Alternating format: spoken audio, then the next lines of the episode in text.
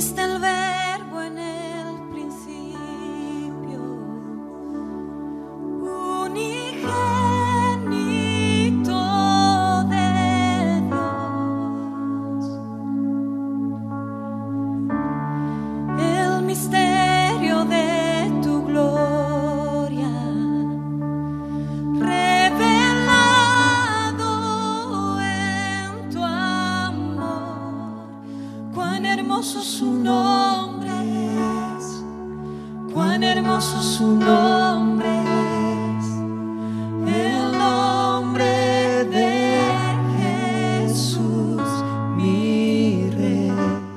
siervo Jesús.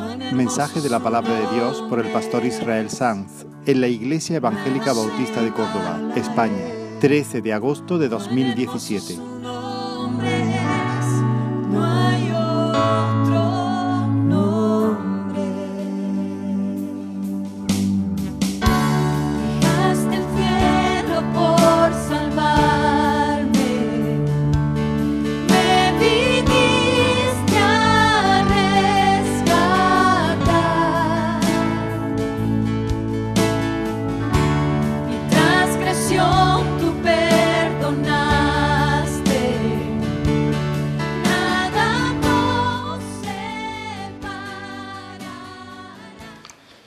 Vamos a orar. Gracias Señor por, por este día, por la cobertura de tu misericordia, porque tú Señor nos miras extendiendo tu favor, tú tienes tu cetro extendido hacia nosotros. Gracias por Cristo, gracias por tu palabra, gracias por el Espíritu Santo. Queremos sentarnos a tus pies y ser enseñados por ti. Señor, queremos salir de aquí no solamente con datos, con información. Queremos salir transformados, Señor, con un corazón orientado a ti, Señor, con un corazón lleno de afecto por ti, de amor santo por ti, Dios mío, por tu nombre, por tu causa. Queremos, Señor, salir de aquí, Dios mío, enamorados, Señor, de, de- de- de tu reino, de tu proyecto, de tu persona, Señor. Queremos salir de aquí experimentando de una manera fresca tu libertad, Dios mío, la salvación que hay en ti. Señor, queremos salir transformados. Solo tú sabes, Señor, cuántas cadenas, cuántas historias, Señor, cuánta, cuánto dolor, cuánta negrura pueda haber en nuestras almas, Señor. Pero nosotros te invocamos sabiendo que tú eres Salvador, Dios mío, y eres un Salvador misericordioso, y eres un Dios, un Salvador todopoderoso. Por eso te pedimos que te exhibas, Señor, que muestres la fuerza de tu brazo, Dios mío, que muestre- la anchura de tu corazón, Dios mío. Ayúdanos, Señor, a entender tu palabra, Dios mío. Señor, queremos discernir espiritualmente estas cosas, eh, saborearlas en nuestro corazón. Por eso te pedimos, ayúdame, ayúdame, Señor, a compartir, ayúdanos, Señor, a todos a oír con fe en el nombre de Jesús. Amén. Amén. Os invito a abrir la palabra del Señor en el Evangelio de Marcos, capítulo 10. Este es el mensaje 37 de la serie que nos ocupa, una serie expositiva que hemos llamado Rey Salvador, basada en el Evangelio de Marcos. Y hoy nos toca el versículo que según William MacDonald, un comentarista bíblico, es el versículo clave de todo el Evangelio. Lo mencionamos ya en el mensaje primero de esta serie. El versículo clave de todo el Evangelio. Él dice, William MacDonald, es una teología en miniatura, una viñeta de la más grande vida que el mundo haya jamás conocido. Marcos capítulo 10, versículo 45. Y dice la palabra del Señor. ¿Lo leemos juntos? Marcos 10, 45.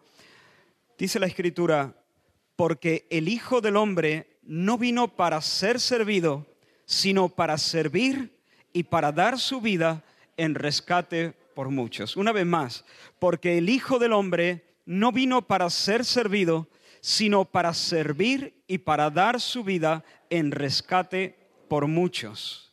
La semana pasada vimos a Jesús caminando hacia Jerusalén con determinación, abriendo brecha, ¿lo recordáis? Y con cada paso se arrima a la muerte y una muerte atroz, una muerte dolorosa, lenta, humillante, pero aún así sigue avanzando, sigue avanzando eh, delante de todo el grupo. Él ha venido a darse a sí mismo y nada lo va a, a, detener. Su norte, dijimos, es el placer de Dios. Eso es lo que Él busca. Hacia allí se orienta el placer de Dios y la bendición y la salvación de su pueblo.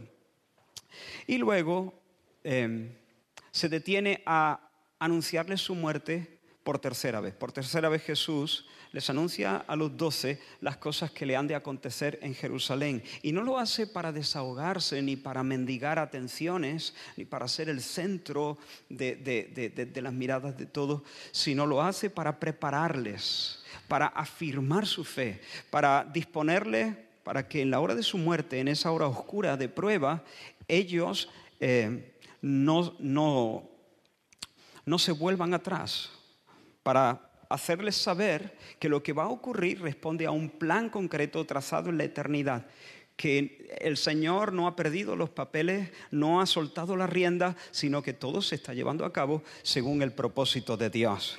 Y mientras Jesús se está dando sin reserva, yendo hacia Jerusalén y ministrando a los suyos y preparando a los suyos para la hora que se acerca, mientras eso sucede, los doce compiten por dos asientos. ¿Recuerdas a Juan y Santiago? Se le acercan junto a su madre y le piden que en su reino le dejen flanquearle, uno a la derecha y otro a la izquierda. Y por su parte los diez se molestan, se resienten contra ellos porque dijimos que en sus corazones está también esa ambición egoísta. Ellos también quieren los asientos de honor. Los doce quieren ser grandes, pero quieren ser, ser grandes no según Dios, sino según la forma del mundo.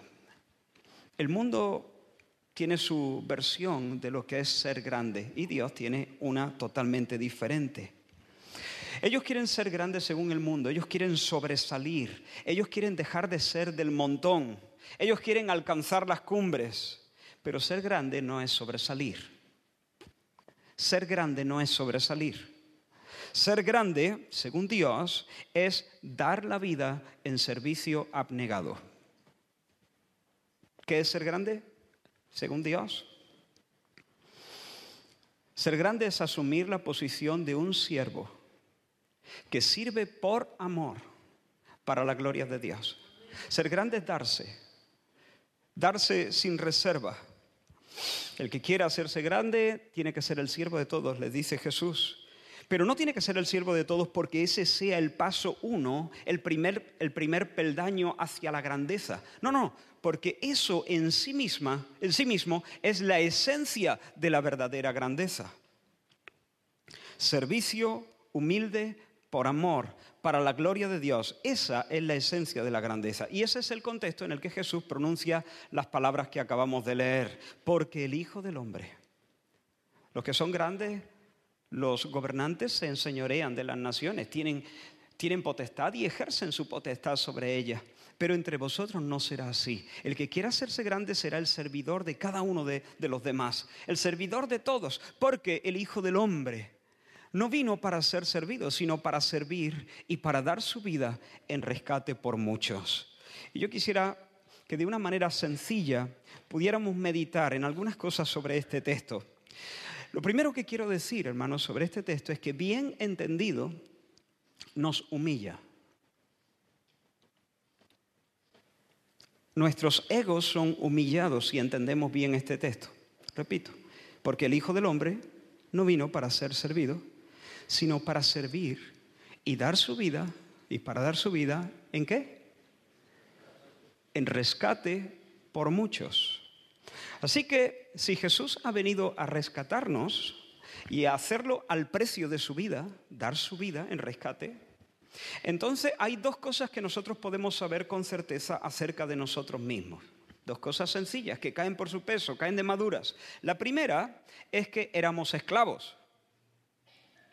Esclavos. Los libres no necesitan que se paguen un rescate para librarles son los esclavos los que necesitan ser rescatados. Los libres no, así como los sanos no necesitan ni al médico ni a sus remedios. El rescate es un precio pagado para la liberación de un esclavo. La segunda cosa que sabemos acerca de nosotros mismos es que no solamente somos esclavos, sino que somos esclavos impotentes. esclavos que no tenemos la más mínima posibilidad de librarnos a nosotros mismos. No podemos zafarnos de, nuestro, de, quien nos esclaviza, no podemos pagar nuestro propio rescate, no podemos eh, hacer nada para em, erradicar la tragedia. De hecho, si hubiese habido otra manera, si hubiese habido una forma en la que nosotros hubiésemos podido liberarnos a nosotros mismos, ¿tú piensas que el Padre hubiese enviado a su querido Hijo? No, no lo hubiese enviado. Él es el amado de su corazón. Él es el amor de su corazón.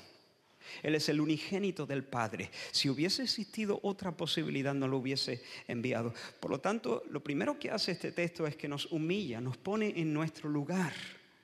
Éramos esclavos y éramos esclavos totalmente impotentes para librarnos a nosotros mismos. El apóstol Pablo habla de todos los hijos de Adán en estos términos y quiero que prestes atención. Él, dice cuando escribe a los Efesios capítulo 2, Él, hablando de Dios, os dio vida a vosotros cuando estabais muertos en vuestros delitos y pecados. ¿Estábamos?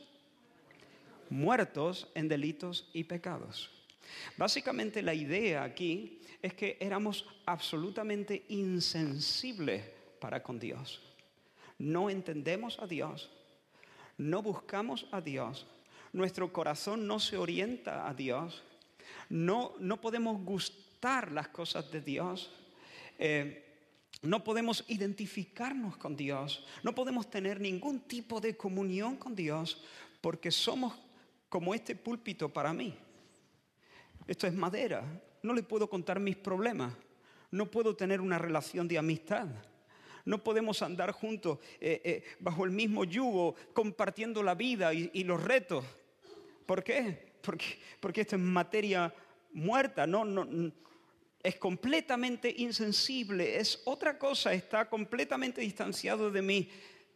Esa es la idea cuando dice estábamos muertos. En nuestra condición de pecadores estábamos completamente ajenos, insensibles a Dios como una piedra. Pero no solo eso, dice, en los cuales, en estos pecados y en estos delitos, anduvisteis en otro tiempo siguiendo la corriente de este mundo, conforme o de acuerdo al príncipe de la potestad del aire. ¿Quién es? El diablo el espíritu que ahora opera en los hijos de desobediencia. Es decir, no solamente éramos insensibles para con Dios, sino que además estábamos esclavizados al príncipe de la potestad del aire, esclavos del diablo. Y el diablo nos tenía inmersos en su sistema anticristo, en su sistema oscuro, contra Dios, el mundo. Y seguíamos la corriente de este mundo sin poder hacer nada para no seguirla. Y ese espíritu que opera en los hijos de desobediencia, ese príncipe de la potestad del aire, perdón, ese príncipe de la potestad del aire que, nos, que nos coloca bajo ese sistema llamado mundo, dice que opera en los hijos de desobediencia. Y esa palabra opera es la palabra energeo. Eh, y implica que ejerce una influencia efectiva. Es decir, que el diablo realmente hace lo que quiere, consigue su propósito, está gobernando la vida de los hijos de desobediencia, está operando con eficacia. ¿Se entiende? Así que, muertos para con Dios, esclavos del diablo, pero no solo eso, mira, entre los cuales también todos nosotros vivimos en otro tiempo, en los deseos de nuestra carne, haciendo la voluntad de la carne y de los pensamientos. Y éramos por naturaleza hijos de ira, lo mismo que los demás. Así que vivíamos en otro tiempo según los deseos de nuestra carne, haciendo la voluntad de la carne y de los pensamientos. Una pregunta, ¿es el hombre libre? ¿Los hijos de Adán son libres?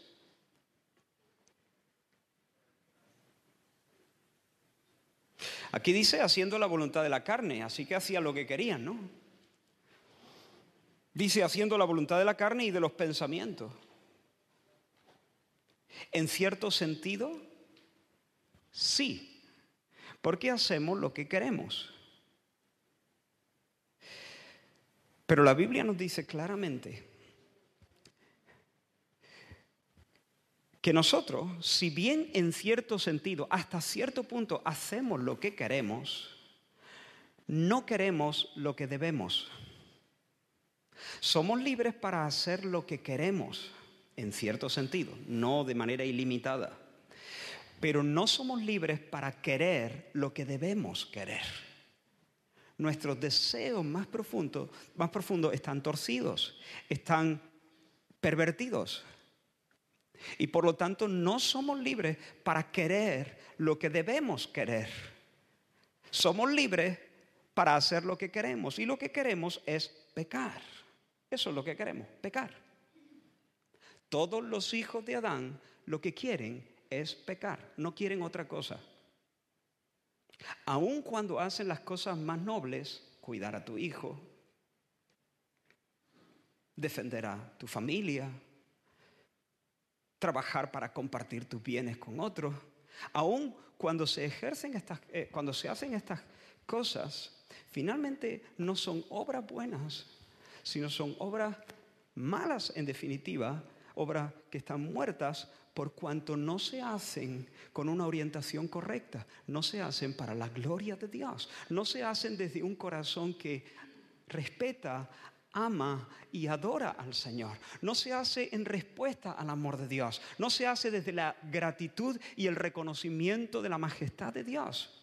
Y por lo tanto, es pecado. ¿Se entiende hasta aquí? Así que estamos muertos para con Dios. Somos esclavos del diablo y además somos esclavos voluntarios de nuestras propias pasiones. Hacemos lo que queremos, sí, pero lo que queremos es pecar. Y porque lo que queremos es pecar, entonces no somos libres, somos esclavos del pecado. Esclavos voluntarios. Esclavos incluso vamos, vamos al matadero con una sonrisa porque vamos haciendo lo que queremos, pero lo que queremos es suicidarnos. Lo que queremos es pecar contra Dios. Lo que queremos es vivir sin que Él nos gobierne. Lo que queremos es ser autónomos, independientes de Dios. Eso es lo que queremos.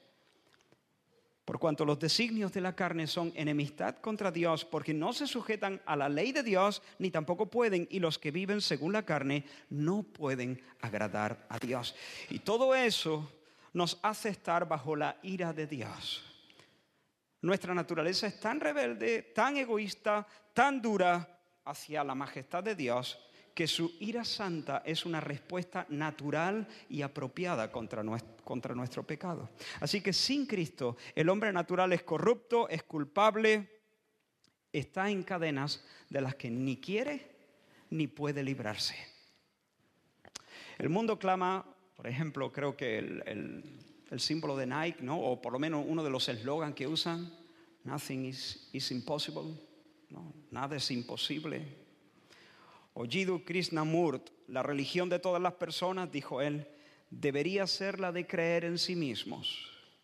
O Brian Tracy, tienes dentro de ti todo lo que necesitas para superar los desafíos de la vida. O Wayne Dyer, si crees totalmente en ti mismo, no habrá nada que esté fuera de tus posibilidades. Ese es el, eh, eh, eh, el, mensaje que estamos recibiendo constantemente en nuestras sociedades. Nada, nada es imposible, solamente lánzate, solamente hazlo, pero la palabra de Dios destroza nuestra autoestima.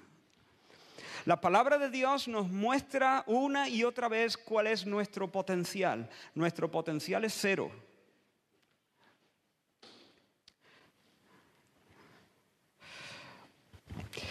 Y si hay alguien aquí que todavía no ha nacido de Dios, permíteme que con todo respeto y con toda seriedad te diga, no eres la gran cosa. Si tú no has nacido de nuevo,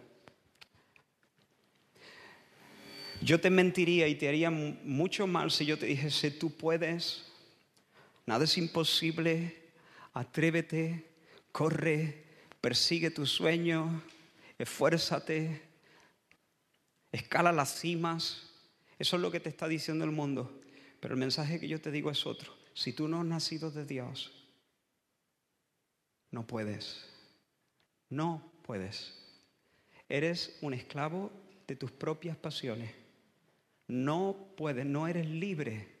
Esclavo del diablo, quien está operando en tu vida a su gusto y te está llevando a un lugar que será para tu eterna ruina. No puedes. No tienes un gran potencial. Eh, estás muerto en relación a las cosas de Dios. No le conoces, no le percibes, no le entiendes, no le quieres.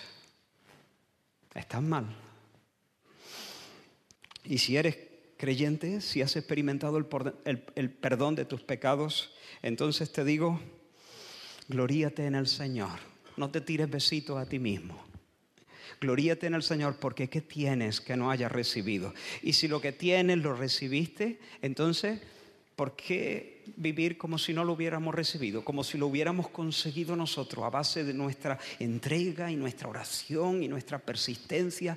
Lo que tenemos lo hemos recibido. Y como lo hemos recibido, lo que toca es cantar alabanza. Lo que toca es agradecer al Señor. Lo que toca es vivir con un corazón agradecido y no jactarnos sino en el Señor que lo hizo todo por nosotros. Amén. Ahora, esta es la primera cosa que quería decir acerca de este texto. El texto nos deja, nos pone en nuestro lugar. Nosotros somos los muchos que necesitan rescate. Los muchos que necesitan rescate. Los presos, los esclavos, los de potencial cero, los impotentes, los inhábiles. Esos somos. Pero, ¿qué hizo el Señor ante esa necesidad?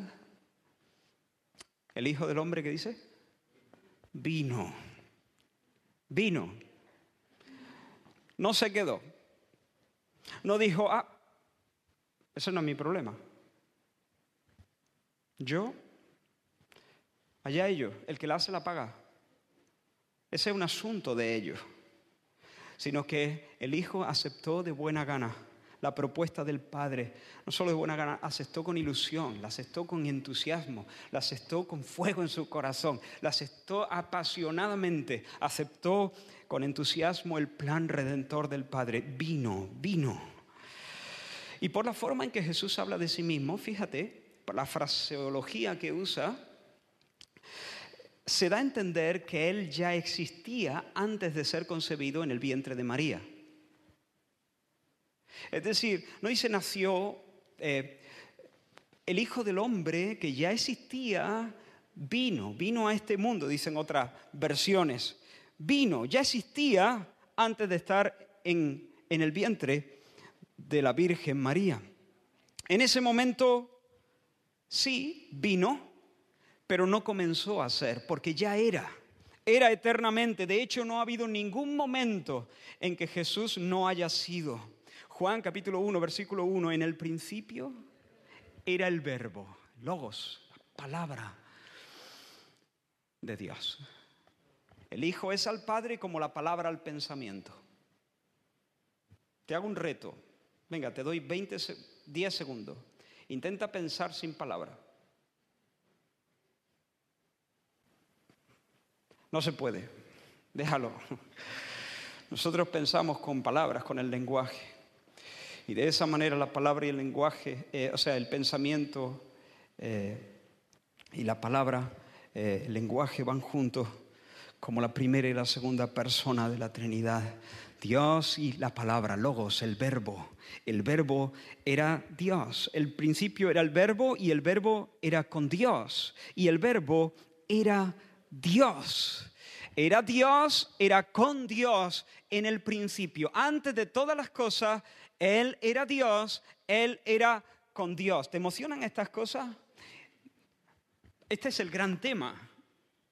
No hay tema más maravilloso que este, Dios. Dios trino.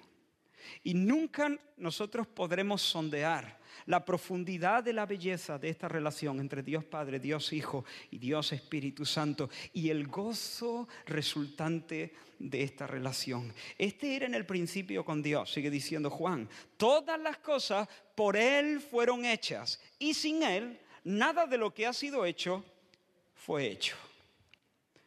O por ejemplo Pablo cuando escribe a los colosenses dice, Él es la imagen del Dios invisible, hablando de Cristo, el primogénito de toda creación. No significa el primer ser creado, sino el príncipe, el primero, el, principal de toda, la, de toda la creación, el que tiene el dominio, el rango, los galones. Porque en Él en Cristo fueron creadas todas las cosas, las que hay en los cielos y las que hay en la tierra, visibles e invisibles, sean tronos, sean dominios, sean principados, sean potestades, todo fue creado por medio de Él y para Él. Y Él es antes de todas las cosas y todas las cosas en Él subsisten. Cristo es el eterno, Cristo es el principal, Cristo es el agente de la creación, Cristo es el fin, la meta de la creación, Cristo es el precursor, Cristo es el gobernante sustentador de todas las cosas. Dios, glorioso, disfrutando de una existencia eterna en el seno de la Trinidad, y vino se anonadó, veló su gloria tras el velo de su carne y se limitó a los límites, por así decirlo, de la humanidad.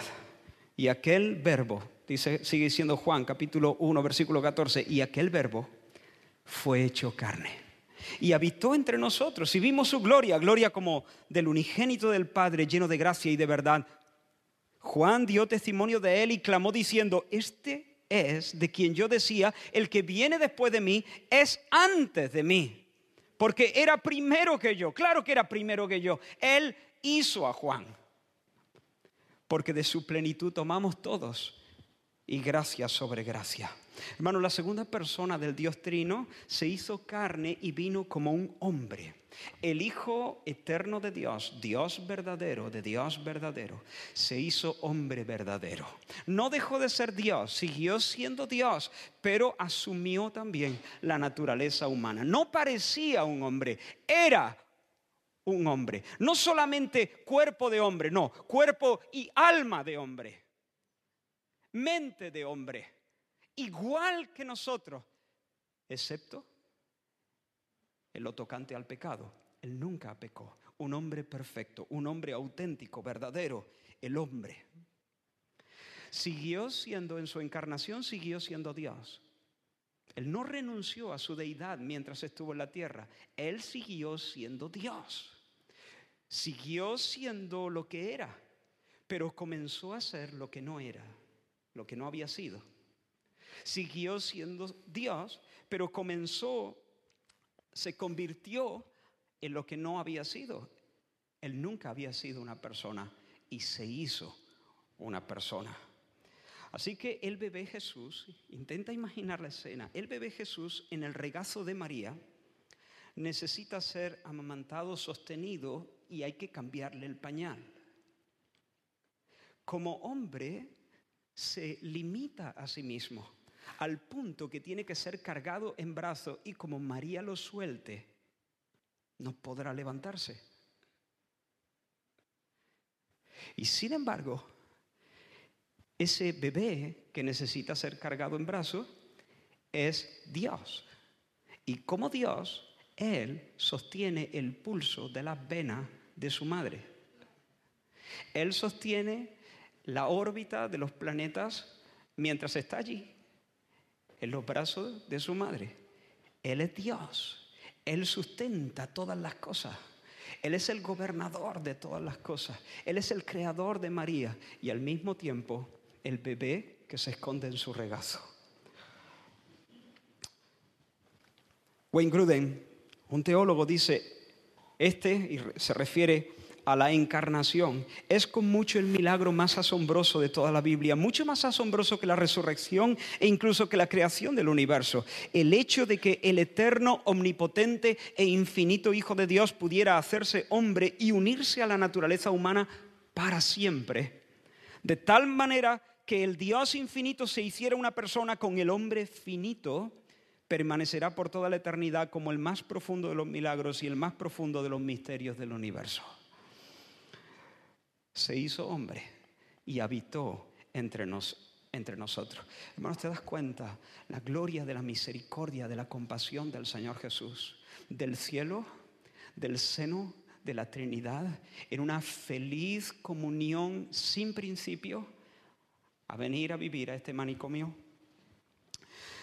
Allí, en el cielo, en el seno de la Trinidad, los querubines cantan extasiados a su nombre con una alegría que no les cabe en el pecho de querubín. Santo, santo, santo, santo, santo, santo, Jehová de los ejércitos, la tierra entera está llena de su gloria. Santo, santo, santo. Y sin embargo aquí, limitado, limitándose a sí mismo voluntariamente a la naturaleza humana, recibió los escupitajos de los pecadores y le dijeron que tenía a Belcebú. Tú dejaste tu trono y corona por mí al venir a Belén a nacer, dice un antiguo canto, ¿no? Pero hay más. No solamente Él se limitó en su encarnación, sino que Él se humilló a sí mismo, voluntariamente, alegremente, tomando forma de siervo. ¿Cómo dice el versículo? ¿Recuerdas todavía nuestro versículo base en este día. Porque el Hijo del Hombre, el Hijo del Hombre, esa es su identidad, el Hijo del Hombre. ¿De qué te habla eso? ¿En qué piensas cuando escuchas esa expresión, el Hijo del Hombre? Bueno, una es muy obvia en su humanidad, ¿no? Acabamos de describirla, su encarnación. Pero hay más. En realidad, esta expresión hijo de hombre no solamente hace referencia a su humanidad, sino que es una referencia muy clara a una visión que recibió el profeta Daniel y que se describe en el capítulo 7 del libro que lleva su nombre. En Daniel 7 dice que, dice Daniel, miraba yo en la visión de la noche y he aquí con las nubes del cielo venía uno como un hijo de hombre que vino hasta el anciano de días y le hicieron acercarse delante de él y le fue dado a este hijo de hombre dominio, gloria y reino para que todos los pueblos, naciones y lenguas le sirvieran. ¿Le qué? Le sirvieran. Su dominio es dominio eterno que nunca pasará y su reino uno que no será destruido hijo de hombre. Vi como uno, como un hijo de hombre que se acercó al trono, al anciano de días, y allí se le dio el dominio absoluto sobre todas las cosas. Y su reino un reino que jamás conocerá el fin. Así que Él es el creador y Él es el dominador, el Hijo del Hombre que tiene todos los galones y toda la autoridad sobre sus hombros. Y sin embargo, vino.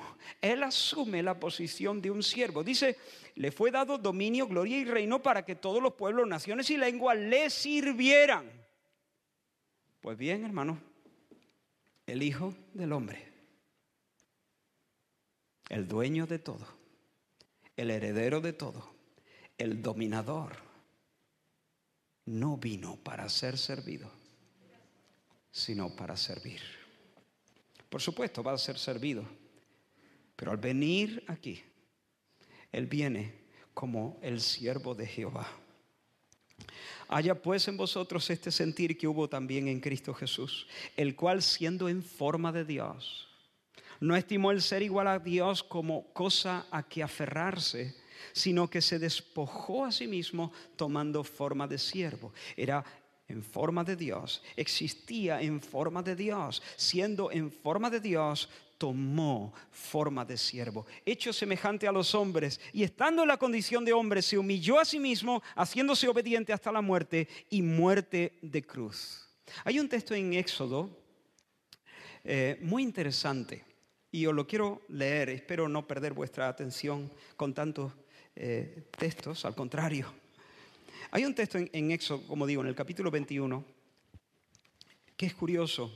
Dice, si comprares siervo hebreo, seis años servirá. Si compras un siervo, te servirá seis años. Más al séptimo lo dejarás libre. De balde, dice, de balde. El séptimo se va. Si entró solo, solo saldrá. Si tenía mujer, Saldrá él y su mujer. Si su amo le hubiera dado mujer, es decir, si entró solo y el amo le dio la mujer, y ella le, diera, le diese hijos e hijas, la mujer y sus hijos serán de su amo. Yo te facilité la esposa, llega el año séptimo, si te quieres ir, te va. Pero la mujer y los niños se quedan aquí en la casa. Y si el siervo dijere, yo amo a mi Señor, a mi mujer y a mis hijos, no saldré libre, no saldré libre, me quedo.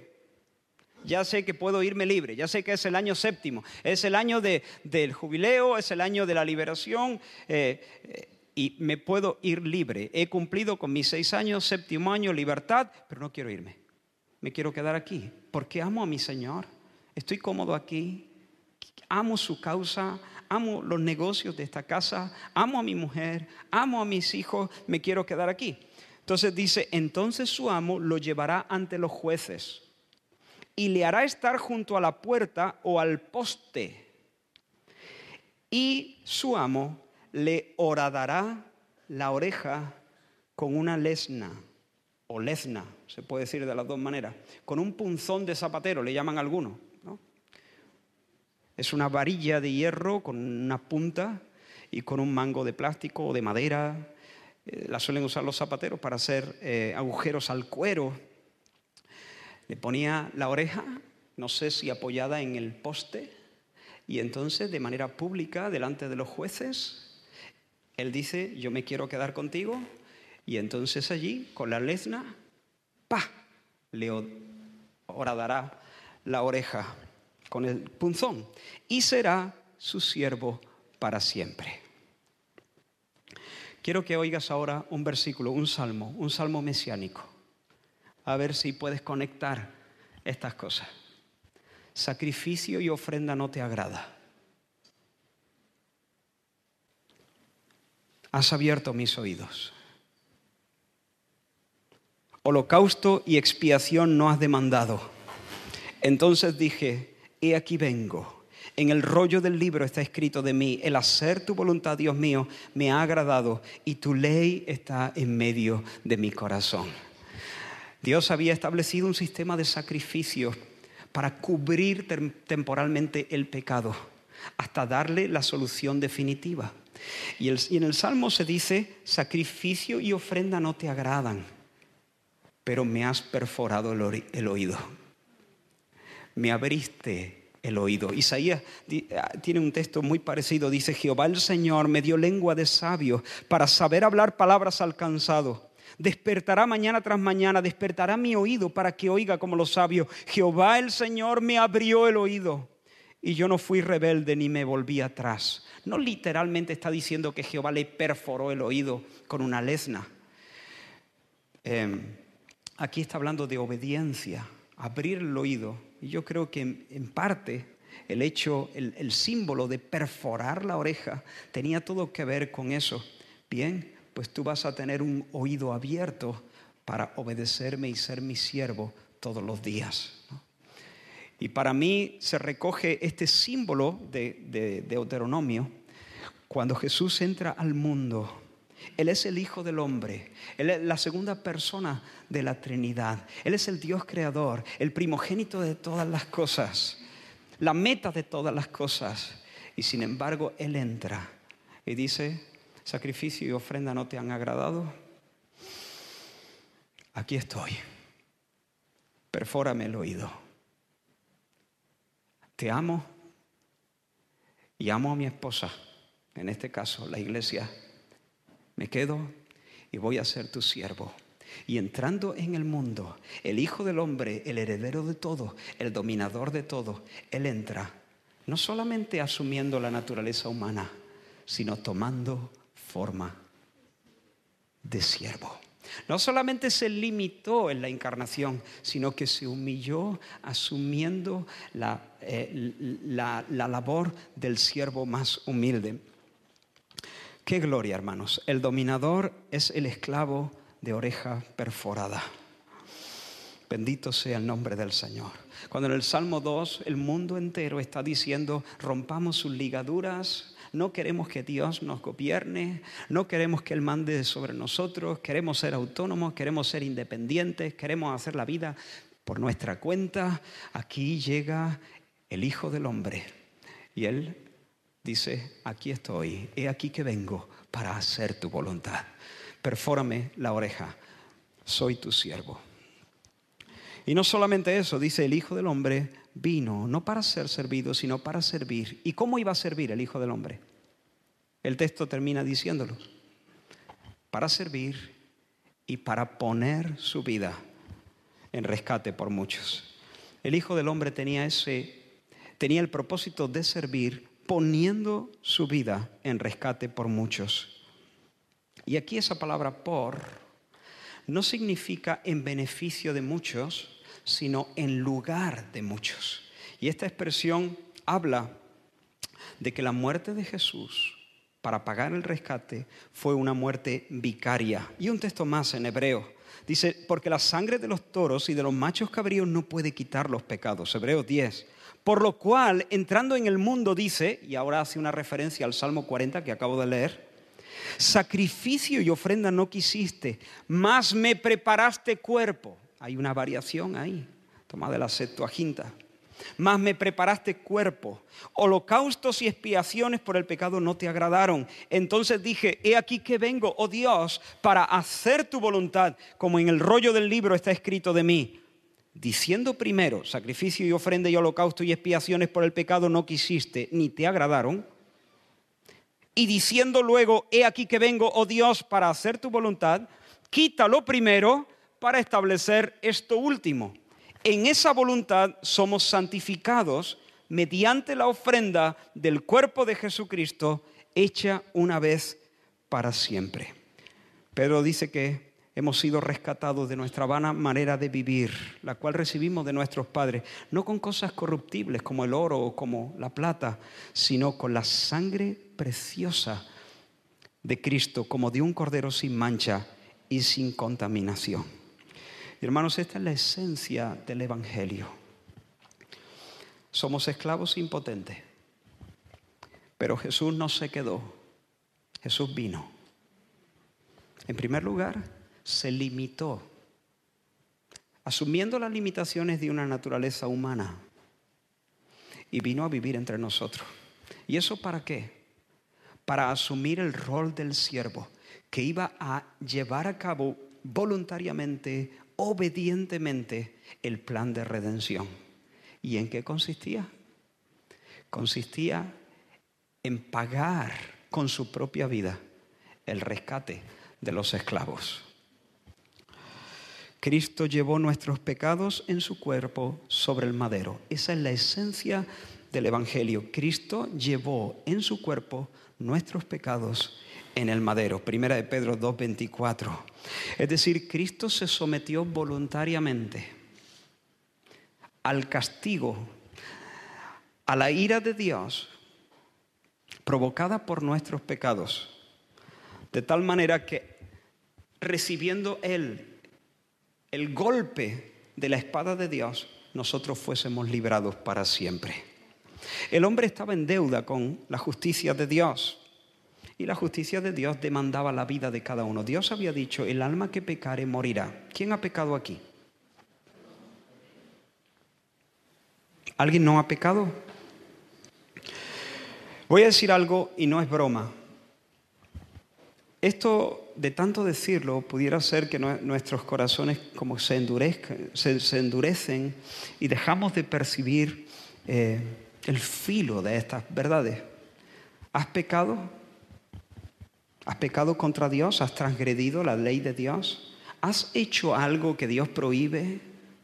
¿O has dejado de hacer algo que Dios manda? ¿Alguna vez no hiciste algo que Dios manda? Por ejemplo, amarle por encima de todas las cosas. ¿O amar a tu prójimo como a ti mismo? ¿O alguna vez has hecho algo que Dios prohíbe? Por ejemplo, mentir o codiciar algo que no es tuyo. Poner tu corazón en las riquezas, confiar en ellas. Pues entonces merece morir. Mereces el rechazo de Dios. Mereces que el juicio de Dios caiga sobre tu cabeza. Fernando merece morir, yo merezco morir, David merece morir, Maripaz merece morir, Eric merece morir, Abraham merece morir. Pero el Hijo del Hombre vino y se limitó asumiendo la naturaleza humana y se humilló asumiendo el servicio más humilde y dirigió sus pasos hacia la cruz. ¿Por qué? Para poner su vida en rescate por mucho. Y como la vida de Él vale infinitamente más que nuestra vida, como su vida es infinitamente más preciosa que la nuestra. Todas nuestras vidas son infinitamente menos valiosas que la, que la vida del Hijo de Dios. Él vale más que nosotros. ¿Estamos de acuerdo en eso? Y por cuanto Él vale más que nosotros, el sacrificio de una sola vida, la suya, puede alcanzar rescate por todas nuestras juntas. Si su vida valiese lo mismo que la mía, pues Él puede dar su vida por mí, pero no por nadie más, porque allí se le acaba el saldo. Si su vida valiese por dos, Él podría haber muerto por dos, pero por cuanto su vida tiene un valor infinito, Él podría pagar el rescate mil millones de veces de todas las personas que han existido o puedan existir. Su sacrificio es suficiente y eso fue exactamente lo que Él hizo en la cruz del Calvario. Estoy terminando. Jesús ocupó voluntariamente nuestro lugar. Los pecados que nosotros cometimos contra Dios fueron puestos sobre Él. Y una vez que Él asumió los pecados de los muchos, fue castigado por ellos. ¿Él los cometió? No, pero Él pagó. ¿Él rompió los platos? No, pero Él pagó los platos rotos. ¿Se cumple el que la hizo la paga? No, la hiciste tú. La hice yo, pero lo pagó Él. Y en la cruz del Calvario lo que sucedió es que Dios Padre ejecutó su justo castigo. Y aquí espero que nadie crea que Dios es el Dios furioso, Dios el Padre es el Dios furioso y vengativo y Jesús es el bueno que nos libra. Jesús dijo, porque este mandamiento recibí de mi Padre. Fue el Padre, fue el Padre el que ideó el plan de, de redención y el Hijo lo ejecutó felizmente con todo su corazón. Fue el Padre y el Hijo. No es que el Padre odia y el Hijo aplaca su ira. No, es el Padre y el Hijo, el Dios trino, moviéndose en amor por nuestra salvación. Jesús en la cruz fue tratado como un aragán, como un cobarde, como un violador, como un adorador del diablo. Jesús en la cruz fue tratado como un mentiroso, como un desobediente a sus padres fue tratado como un orgulloso, como un incrédulo. Él no hizo nada malo, no hubo nunca engaño en su boca, nunca, nunca una mirada lasciva. Nunca hubo soberbia. Él merecía el aplauso, él merecía el beso, él merecía la honra, él merecía el bien hecho del cielo, él merecía el premio, la corona. Y sin embargo, él recibió el golpe, él recibió el rechazo y hasta el sol se quitó de en medio para no mirarlo. Hubo tinieblas sobre la, sobre la tierra. ¿Por qué? Porque él nos sustituyó en el patíbulo. Quiero animarte a que tú le pidas al Señor una y otra vez Señor, que nunca me vuelva indiferente a esto. Señor, no permitas que mi mente y mi corazón se engrosen de tal manera que la cruz no despierte mis emociones más hondas, no despierte mi gratitud, mi asombro, mi maravilla. Ayúdame, Señor, siempre a ser consciente del viaje que tú has hecho, por así decirlo. Ayúdame del a ser consciente del paso que tú has dado. A medida que crezco en mi vida cristiana, hazme más sensible a la gloria de este sacrificio.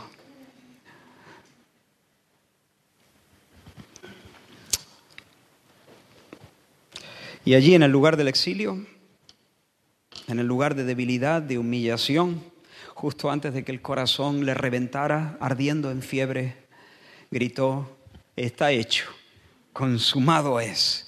Nuestra deuda había quedado saldada, sus méritos ahora son puestos en nuestra cuenta.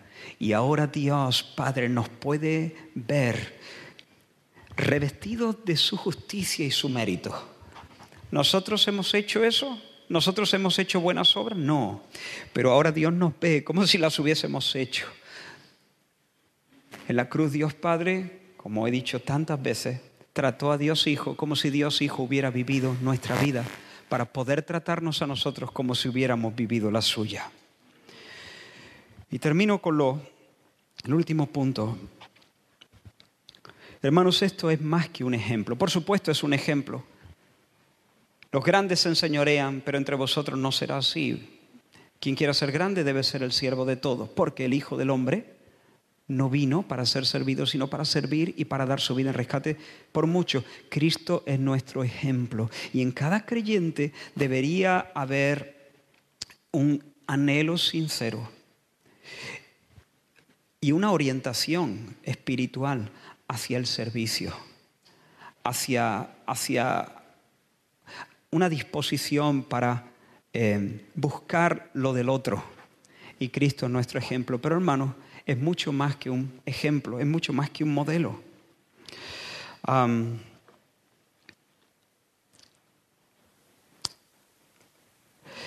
de hecho, para ser cristianos de oídos perforados, eh, por cierto, en esta mañana yo te reto a que puedas hacer como Cristo, Señor, aquí estoy para hacer tu voluntad. Tu servicio no tiene la altura del suyo, Tú no vas a morir vicariamente por nadie, pero hay una obra, hay una tarea que hacer. Y yo espero que en esta mañana cada persona aquí pueda decir, Señor, te amo a ti, amo tu causa, perfórame el oído, aquí estoy, aquí que vengo para hacer tu voluntad. Por siempre, de hecho, ser cristiano es haber sido taladrado por el punzón de Dios. Nadie es cristiano a menos que haya reconocido y proclamado profundamente desde sus entrañas, Jesús manda, Jesús es el Señor. Pero en esta mañana te animo a renovar eso, a, caminar por la vida como un esclavo de oreja taladrada. Te debes al Señor, te debes a su voz. Por lo tanto, cada mañana que el Señor despierte tu oído para oír su voz y para obedecerle. Amén. Pero como digo, más que un ejemplo, necesitamos más que nada, hermanos, más que nada, no servir al Señor, sino ser servidos por el Señor. ¿Por qué? Porque el Hijo del Hombre no vino para ser servido, servido, sino para servir. ¿Para servir a quién? Servir al Padre, pero también servirnos a nosotros. De hecho, el Evangelio es una convocatoria a ser servidos. No, te pierdas aquí, estoy terminando, pero no, no te pierdas aquí. El Evangelio es, antes de una convocatoria para servir al Señor, es una convocatoria para ser servidos por el Señor. El Evangelio es una llamada a sentarse y comer Porque ¿cuál es el mayor? Dice Jesús en Lucas. ¿Cuál es el mayor? ¿El que se sienta a la mesa o el que sirve? Dímelo. ¿Cuál es el mayor? ¿El que se sienta o el que sirve? No es el que se sienta a la mesa, dice Jesús. Hablando humanamente, el que se sienta es el mayor, el camarero es el menor, ¿no? El rey se sienta a la mesa y los súbditos le sirven. Mas yo estoy entre vosotros como el que sirve, dice Jesús. Así que, ¿cuál es nuestra parte cuando Jesús viene como el siervo de oreja taladrada? ¿Cuál es nuestra parte? Sentarnos y comer. Sentarnos y comer. Hermano, ser cristiano es dejarse servir. De hecho, nadie es cristiano si no se deja servir. Ser cristiano, vivir la vida cristiana, es permanecer en un lugar donde Cristo te sirve. Te sirve de una manera, como hemos visto, asumiendo el castigo por tus pecados, librándote de las consecuencias del pecado, dándote, donándote su justicia, pero también día tras día te sirve suministrándote la vida, la potencia, la dulzura, la energía, el poder de su Espíritu Santo.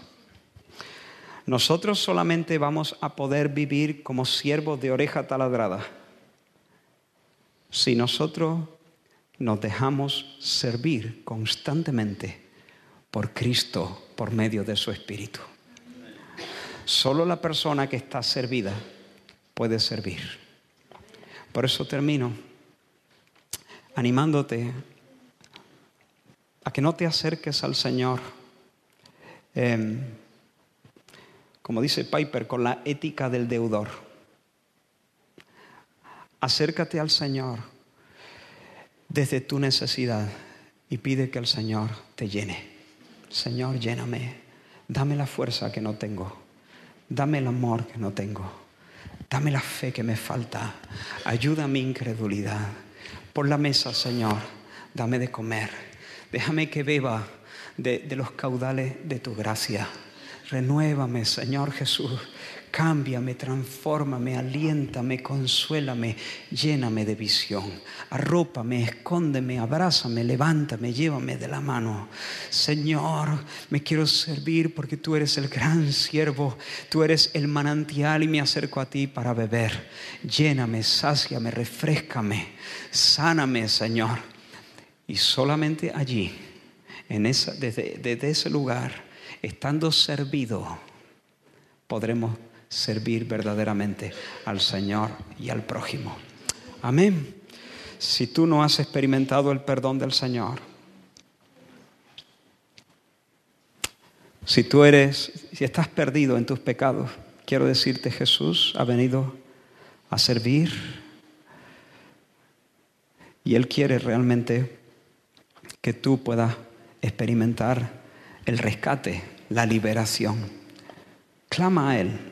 Reconoce tu pecado. Señor, yo merezco la muerte. Yo he pecado. Soy completamente impotente de salvarme a mí mismo y necesito tu servicio. Necesito tu ministerio. Necesito la obra que solo tú puedes hacer a mi favor. Aquí estoy, Señor. Sálvame, perdona mi, mi pecado. Creo en ti, confío en tu fuerza, confío en tu justicia, corro a los brazos de tu amor. Me abandono, Señor. Le digo, no, no, no, confío en mí mismo, ni en mi justicia, ni en mis obras, ni en mi dinero, ni confío en nadie más, ni en una religión, ni en la iglesia evangélica. Me abandono en tus brazos, Señor. Me arrepiento de haber estado viviendo por mi cuenta y declaro que tú eres el Señor. Y el Señor te servirá de esa manera y te regalará vida eterna. Y si eres creyente, dile, Señor, ayúdame a vivir como un siervo de oreja taladrada. Pero Señor, me acerco para comer a tu mesa. Me dejo servir por ti. Me dejo llenar por ti. Me dejo ministrar por ti. Gracias Señor.